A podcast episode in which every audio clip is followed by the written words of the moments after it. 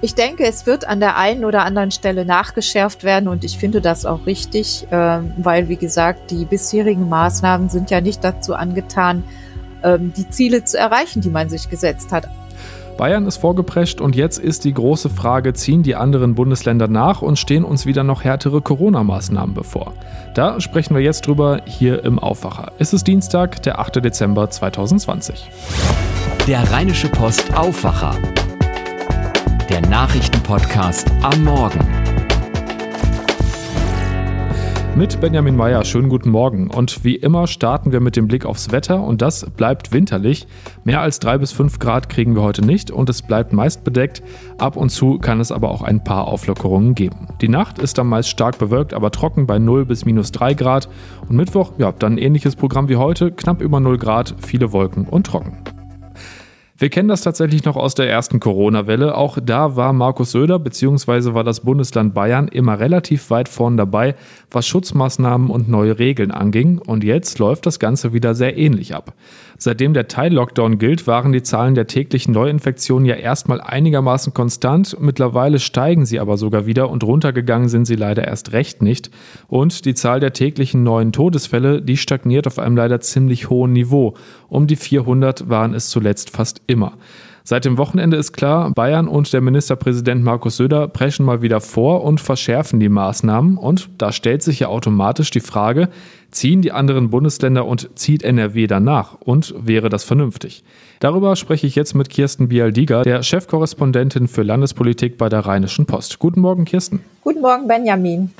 Damit wir da alle auf demselben Stand sind, äh, fass doch bitte mal kurz zusammen, was jetzt für Bayern beschlossen wurde. Die neuen Maßnahmen, die gelten da ja ab morgen. Ja, Bayerns Ministerpräsident Markus Söder hat äh, sich da wieder sehr viel einfallen lassen, um die steigenden Infektionszahlen auch in Bayern in den Griff zu bekommen. Ähm, das, was bisher am meisten Diskussionen ausgelöst hat, sind wohl die Ausgangsbeschränkungen. Also Menschen sollen ihre Wohnungen nur noch aus triftigen Gründen verlassen dürfen. Und triftige Gründe, das sind zum Beispiel berufliche Tätigkeiten, Arztbesuch oder Gottesdienste. Also so viele triftige Gründe gibt es dann gar nicht. Und äh, ab einer Sieben-Tage-Inzidenz von über 200, ähm, das ist ja diese Zahl, wo es darum geht, äh, wie viele Neuinfektionen binnen sieben Tagen pro 100.000 Einwohner in einem Landkreis sind. Ab einer solchen Sieben-Tage-Inzidenz von über 200 äh, wird in den, in den Städten und Landkreisen dann eine nächtliche Ausgangssperre verhängt von 21 Uhr bis 5 Uhr. Was in Bayern auch nicht mehr möglich ist, ist der Konsum von Alkohol unter freiem Himmel. Und das ist ja auch äh, zuletzt in NRW in die Kritik geraten, weil ja auch hier viele etwas Neues entdeckt haben, nämlich die sogenannte Glühweinwanderung.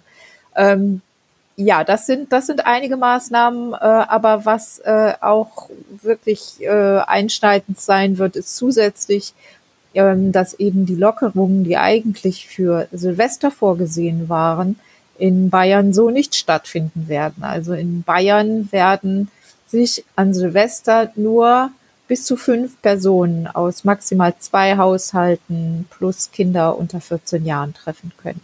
Wie wird das, was da in Bayern passiert, denn von den anderen Bundesländern und vor allem auch von NRW aufgenommen?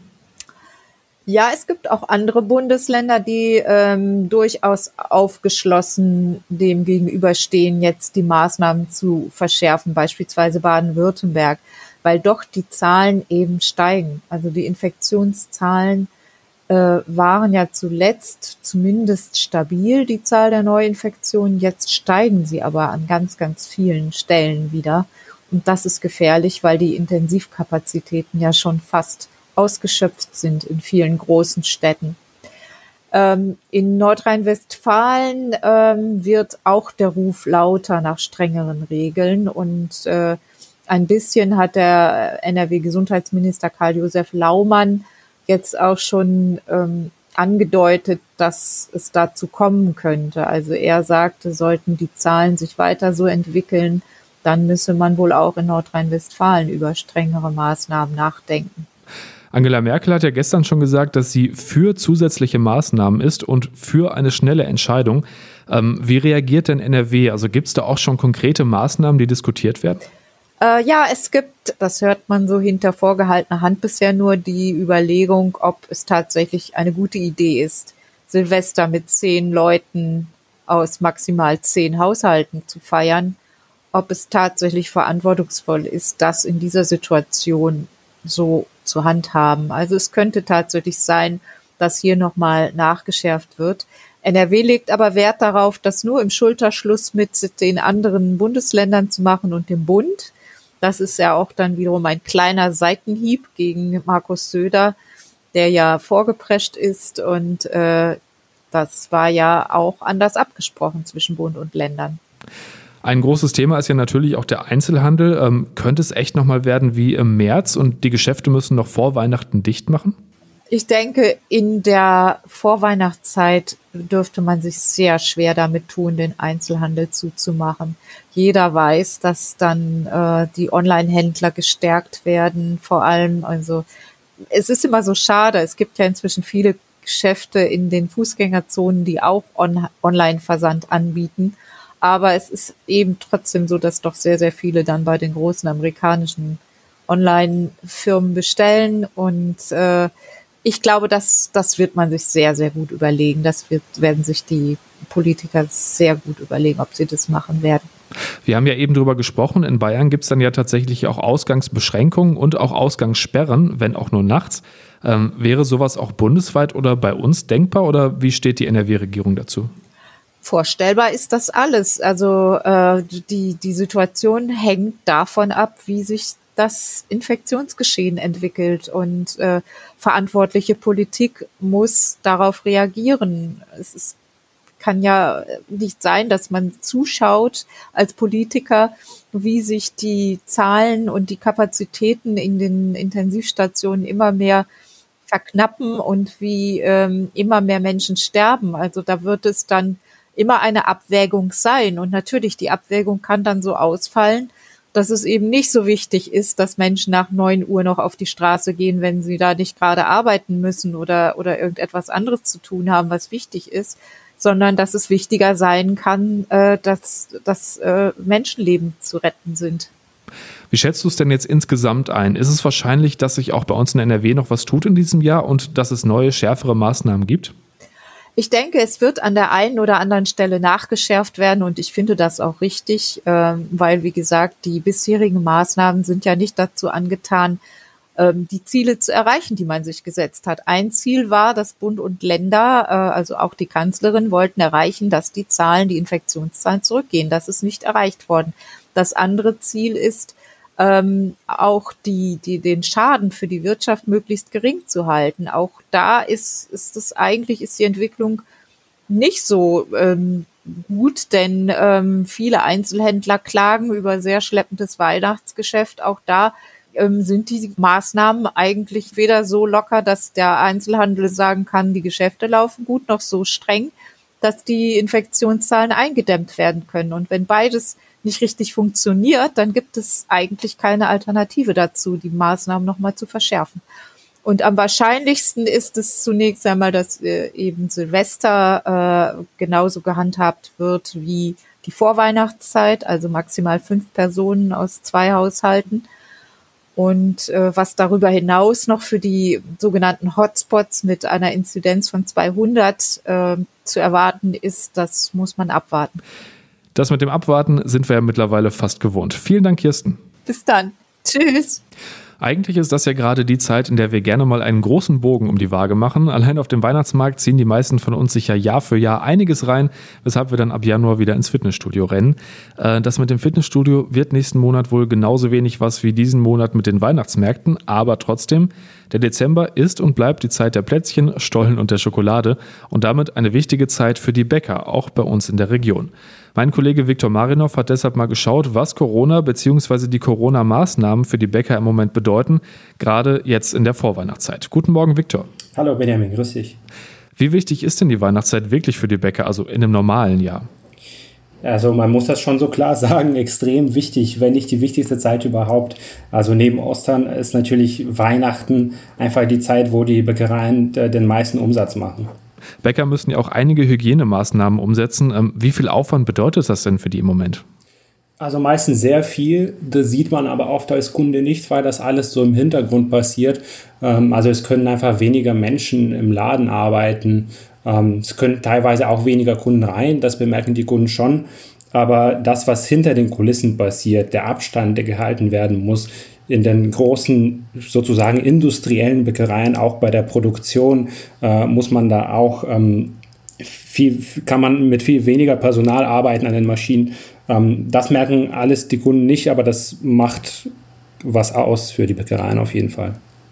Wenn da teilweise weniger Menschen arbeiten können, ähm, führt das auch zu Lieferengpässen oder läuft da alles ganz normal weiter? Ähm, Lieferengpässe würde ich nicht sagen. Äh, ich habe jetzt mit einer großen Bäckerei gesprochen, die äh, dürfte der eine oder andere am Niederrhein kennen. Stinges heißt sie. Die haben zum Beispiel das Brotsortiment ein bisschen reduziert jetzt über das Jahr, weil sie einfach nicht mit so vielen Menschen arbeiten konnten in ihrer Produktion wie bisher. Man kann ja weiter ganz normal zum Bäcker gehen und sich was kaufen, aber hinsetzen unter Essen ist nicht. Ähm, was macht das denn aus? Das kommt ein bisschen drauf an, was für ein Bäcker es ist. Also die Bäckereien, die einen Kaffee haben oder so eine Sitzecke, die leiden natürlich viel mehr daran. Ähm, und da kann es zum Teil auch sehr extrem werden. Also die Stinges-Filiale, die ich besucht habe, da hat mir die Filialleiterin von ungefähr 60 Prozent Umsatzeinbußen berichtet, weil halt das Café bei denen das Hauptgeschäft ausmacht. Viele sind ja richtigerweise insgesamt vorsichtiger und man geht vielleicht auch nicht ganz so oft einkaufen oder eben zum Bäcker wie normalerweise. Ähm, bekommen die das auch zu spüren? Also fällt auch Laufkundschaft weg? Ja, das kann man tatsächlich auch sagen. Ähm, das ist auch so.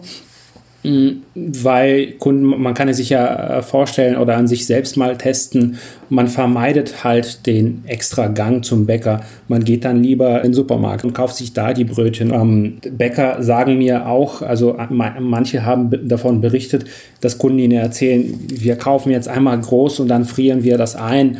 Das macht aber natürlich auch was aus, weil die nicht so viel kaufen wie davor. Also das merken die Bäcker auch, klar.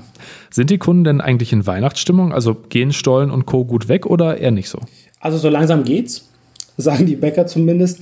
Ähm, die meinen, ich habe auch mit einem Bäcker aus Düsseldorf äh, gesprochen, äh, von der Bäckerei Bulle. Das ist eine relativ junge Bäckerei, die es erst seit drei Jahren gibt. Und er sagt, naja, die Menschen haben es ein bisschen spät bemerkt, dass es Weihnachten ist. Das hat ein bisschen gedauert, aber der Stollen geht weg wie jedes Jahr. Die Menschen sind aber nicht so sehr in Stimmung wie sonst. Wie würdest du es denn abschließend bewerten? Also was macht diese ja sehr besondere Weihnachtszeit mit den Bäckern dieses Jahr? Ja, das ist schon ein großer Einschnitt für die Bäcker es gibt ganz wenige, die sagen, äh, wir machen jetzt Schluss in zwei Monaten. Das, das will auch kein, kein guter Geschäftsmann äh, sagen. Ähm, aber es ist ja so, dass die in extremer Unsicherheit arbeiten. Die wissen, wie wir alle auch nicht, äh, ob es in zwei Monaten noch die äh, Maßnahmen gibt die es jetzt gibt oder eben nicht. Und davon hängt ganz vieles ab. Also wenn, wenn das nächste Jahr auch so läuft wie dieses, sage ich mal, äh, dann wird es an die, an die Existenz vieler gehen und da ist auch jeder Monat entscheidend. Hoffen wir mal, dass das für möglichst viele gut ausgeht. Vielen Dank, Viktor. Ich danke dir. Ciao. Zwei Geschichten könnten heute noch zum größeren Thema werden. In Antalya in der Türkei beginnt heute der Prozess gegen den inhaftierten Deutschen aus Wuppertal, dem Präsidentenbeleidigung vorgeworfen wird. Er war im November nach einem Streit um Abstandsregeln in der Türkei am Flughafen festgenommen worden. Und nach der Schwerpunkt Maskenkontrolle im Nah- und Fernverkehr soll es heute schon die Bilanz dazu geben. Die Kontrollen waren in ganz Deutschland durchgeführt worden. Und das war der Rheinische Postaufwacher am Dienstag, den 8. Dezember 2020. Habt einen schönen Tag und bleibt gesund. Mehr bei uns im Netz www.rp-online.de